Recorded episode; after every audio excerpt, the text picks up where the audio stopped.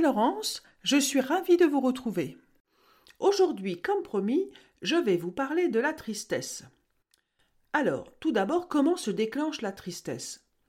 Elle se déclenche en réaction à certains événements de la vie. C'est donc une conséquence de certains événements de la vie. Elle vient généralement à la suite d'une perte, et ce qui vient naturellement à l'esprit en premier, c'est le décès d'une personne ou d'un animal qui nous était cher.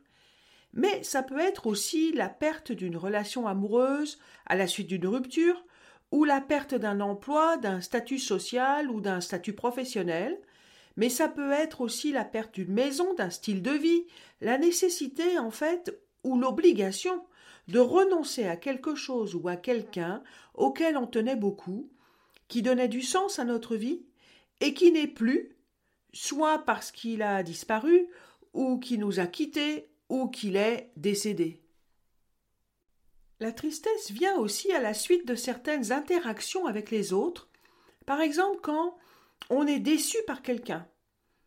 J'ai une grande amie, une amie très chère, et un jour elle dit ou fait quelque chose qui me blesse profondément. Et il se passe entre nous quelque chose que je considère comme une trahison, et donc ça me rend profondément triste. Cette personne m'a beaucoup blessée. Et je suis très déçue et très triste que cette amitié change, ou très triste de me rendre compte que l'amitié que j'avais avec cette personne n'était peut-être pas celle que j'avais imaginée. Je suis triste d'avoir à renoncer à cette amitié comme elle était avant. La tristesse se manifeste de façon particulière, en premier lieu par les pleurs, bien que certaines personnes ne pleurent pas ou très peu, mais aussi elle se manifeste par une par exemple une perte d'appétit ou une sorte de léthargie générale, plus envie de rien, une fatigue énorme, un repli sur soi, un isolement. Je suis tellement triste que je n'ai plus envie de rien et je me replie sur moi-même. Contrairement à la colère ou à la peur que nous avons vues précédemment, la tristesse a ceci de particulier que, une fois plongé dans la tristesse, on pense qu'on ne va jamais pouvoir en sortir, on ne voit pas d'issue à la tristesse. D'abord parce que physiquement, elle fatigue énormément. Elle est extrêmement plombante. Alors que on peut toujours penser, à raison parfois, que l'objet de la colère ou de la peur peut disparaître et qu'on va être libéré de cette colère ou de cette peur, la tristesse, elle, c'est une émotion qui englue beaucoup, qui colle à la peau et dont on ne sait pas se défaire on ne voit généralement pas d'issue à cette tristesse.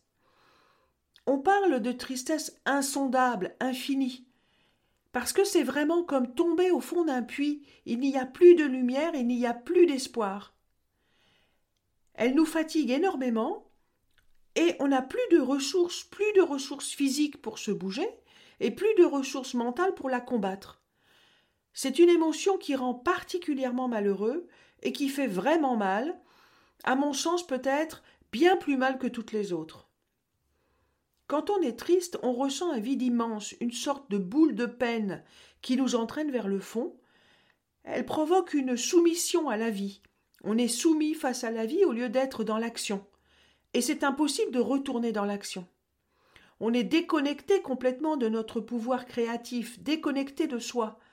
C'est ce qui nous fait dire, par exemple, je ne sais plus ce que j'aime, je ne sais plus ce dont j'ai envie, ou ce qui me ferait plaisir, donc je n'ai envie de rien. Ce qui, par ailleurs, nous rend encore plus tristes. La tristesse est une blessure, c'est une blessure de l'âme, une blessure du cœur, au même titre qu'une fracture du tibia est une blessure du corps. On ne peut pas faire abstraction de la douleur de cette blessure. Mais comme elle nous coupe de nos ressources internes, de notre moi véritable, on a le sentiment qu'elle est insurmontable. Dans un premier temps, la tristesse déclenche chez les autres de l'empathie. Les gens sont d'abord bienveillants avec quelqu'un qui est triste. Ils cherchent à l'aider. Et c'est le côté positif de la tristesse. Mais parfois, si cet état de grande tristesse perdure, l'entourage perd patience ou il ne trouve plus de sens à cette tristesse ou en tout cas à ce qu'elle dure aussi longtemps. À ce moment-là, un problème relationnel survient, parce que l'autre finit par dire Bon, écoute, arrête de pleurer, bouge-toi, ou des choses parfois plus violentes, en tout cas vécues plus violemment par la personne qui les reçoit, comme par exemple, bon, écoute, euh, c'est pas si grave après tout. Hein. Les parents disent assez couramment quelque chose du genre Bon, écoute, euh, c'est les bébés qui pleurent comme ça tout le temps, hein Comme pour nier la tristesse de leur enfant. Alors, il faut dire aussi que nous sommes dans une société où il n'est pas permis d'être triste trop longtemps. Il faut être enjoué, disponible, positif face à la vie, etc. Et quand on ne l'est pas, il y a toujours quelqu'un pour dire Oh là, stop, là, ça suffit, hein, t'as été triste assez longtemps. Mais quelqu'un qui dit ça, si quelqu'un vous dit ça, il faut bien comprendre qu'il le dit parce que ça le dérange lui. Les manifestations de votre tristesse, vos pleurs, votre apathie ou autres, le mettent mal à l'aise. Et surtout, il ne sait pas comment faire pour vous sortir de là. Il est impuissant à vous aider. Ça le met mal à l'aise ou ça l'énerve. Et en même temps, probablement, ça le rend triste lui aussi. Mais quoi qu'il en soit, c'est lui que ça regarde. C'est son opinion, c'est son jugement face à votre comportement, c'est sa façon de voir. Personne ne souhaite être vraiment triste et pendant longtemps. Votre tristesse est donc légitime et personne ne peut la comprendre pleinement.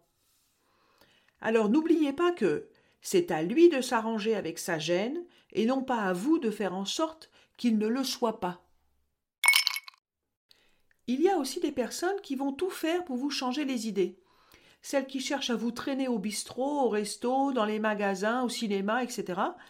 Ça part bien sûr d'un très bon sentiment, mais la plupart du temps, ça ne fonctionne pas. Et au contraire, ça met en place chez la personne triste une boucle insidieuse qui consiste à faire le constat que Ok, je suis triste, je suis même très triste. Les autres n'apprécient pas ça, je le vois bien. Donc je culpabilise et donc je me maltraite en me disant par exemple bon écoute sois forte, force-toi, remonte la pente, tu dois montrer aux autres que tu vas réussir, il faut que, je dois que, etc. Or je constate que ça n'arrive pas, je suis toujours aussi triste. Donc je suis encore plus triste etc., etc. C'est comme ça que se met en place la boucle insidieuse. C'est vraiment de la maltraitance de soi-même. En un mot, secouer la personne pour qu'elle se bouge ou la forcer à se changer les idées ne fait que renforcer sa tristesse, parce qu'elle constate que ça ne fonctionne pas. Même si sur le moment elle a l'air contente, il est fort probable qu'une fois seule, la tristesse revienne.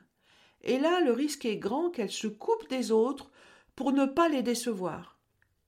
Donc c'est non seulement de la maltraitance de soi, mais c'est aussi une double, une triple, une quadruple peine. Ok, mais alors quoi faire? Comment faire pour en sortir? Je vous disais tout à l'heure que la tristesse est une blessure. Il faut soigner cette blessure, de la même façon que j'accepte le plâtre si je me suis cassé le poignet. La tristesse nous oblige, pour pouvoir en sortir, à prendre soin de nous et il faut accepter de prendre soin de nous aussi longtemps que nécessaire.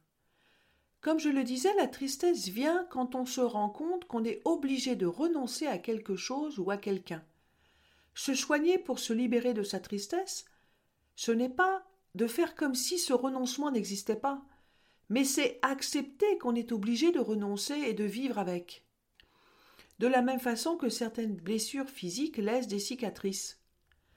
Ce qui a provoqué la tristesse va probablement laisser des cicatrices. Donc j'accepte de vivre désormais avec cette cicatrice, mais je vais prendre soin de moi pour que cette cicatrice ne saigne plus, pour qu'elle ne me fasse plus mal.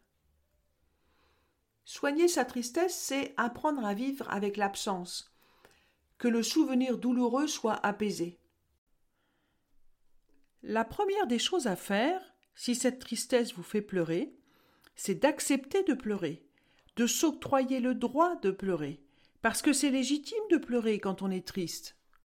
Il y a un dicton qui dit Les larmes sont à l'âme ce que le savon est au corps. Bien sûr, vous allez pleurer pour vous-même, sans que les autres ne vous voient. C'est très important de se donner ces moments où on va replonger dans le souvenir, se laisser aller à pleurer. De façon assez paradoxale, pour reprendre le contrôle de sa vie, pour ne plus être submergé par la tristesse, Il faut donner la place à cette tristesse, lui donner un espace et le temps nécessaire pour qu'elle s'exprime totalement, pour l'explorer complètement, aller jusqu'au fin fond de cette tristesse. C'est une démarche très salvatrice. Je me rappelle une dame qui est venue en consultation à la suite du décès de son mari quelques semaines avant. Elle était profondément triste parce qu'ils étaient très attachés l'un à l'autre, très soudés, et le décès de son mari avait laissé un grand vide dans la vie de cette femme. Elle se forçait, aussi parce que ses enfants le lui conseillaient, à ne plus y penser, à s'occuper toute la journée. Mais elle se rendait compte que, bien sûr, elle n'arrivait pas à se sortir son mari de l'esprit. Elle y pensait tout le temps. Je lui avais conseillé de faire ce qu'elle a instinctivement besoin de faire quand elle se retrouve seule. Et donc elle m'avait raconté qu'ils prenaient leur repas tous les midis ensemble, et que maintenant elle se retrouve seule face à son assiette et que ça lui manque beaucoup de lui parler, leur conversation lui manque beaucoup. Et donc je lui avais dit Mais allez-y, parlez-lui. Puisque le moment des repas était important pour vous deux, continuez à le faire, dites-lui tout ce que vous avez à lui dire. Ça avait été pour cette dame un exercice très libérateur, très salvateur. Bien sûr, c'est quelque chose à faire seul avec vous-même, parce qu'on n'a aucun compte à rendre à personne. On peut aussi écrire des lettres de tristesse. Si vous êtes quelqu'un qui écrit facilement, vous pouvez tout à fait écrire des lettres de tristesse à la personne ou à l'objet qui vous manque. Une autre chose que l'on peut faire, c'est le palais ou le musée des souvenirs. Alors c'est se mettre, là aussi tout seul, dans un endroit calme et prendre le temps de se remémorer les souvenirs de cette personne ou de ce lieu, de ce à quoi on est obligé de renoncer, et de visiter, comme dans un musée, dans lequel vous seriez seul, prendre le temps de regarder chaque scène comme un tableau, en détail et à votre rythme. Il faut laisser venir les paroles, les pleurs ou toutes les manifestations de la tristesse. C'est un rendez-vous à prendre tous les jours pendant trois ou quatre minutes au début, et plus longtemps si vous en ressentez le besoin. Mais il faut surtout que ce soit régulier tous les jours. Et une fois que vous avez fini votre tour dans le musée, vous sortez la clé du musée, vous refermez la porte et vous retournez à vos occupations jusqu'au lendemain. Il n'y a qu'en s'octroyant le temps de la guérison que la tristesse passe. Il n'y a que en faisant ce type d'exercice qu'on finit par pouvoir se souvenir de celui ou de celle qui nous manque sans être envahi émotionnellement. Il n'y a pas d'autre solution que d'accepter d'être triste et d'accepter de se dire Ok, je vivrai toute ma vie avec ce manque, avec ce renoncement. Donc, mieux vaut que j'apprenne à vivre de cette façon. Vous verrez alors que le souvenir va devenir de moins en moins douloureux parce que c'est comme mettre un baume sur sa blessure. Et petit à petit, vous pourrez contempler cette cicatrice avec bienveillance pour vous-même et vous souvenir avec plaisir de l'objet ou de la personne qui vous manque. Il ne faut pas oublier que, en matière d'émotion, tout ce qui ne s'exprime pas s'imprime. Donc, donnez-vous le temps de soigner cette tristesse pour qu'elle ne s'imprime pas en vous durablement. Voilà, j'espère que mes conseils vous serviront. J'attends vos réactions, vos questions, et on se revoit dans quinze jours. En attendant, prenez soin de vous. Au revoir.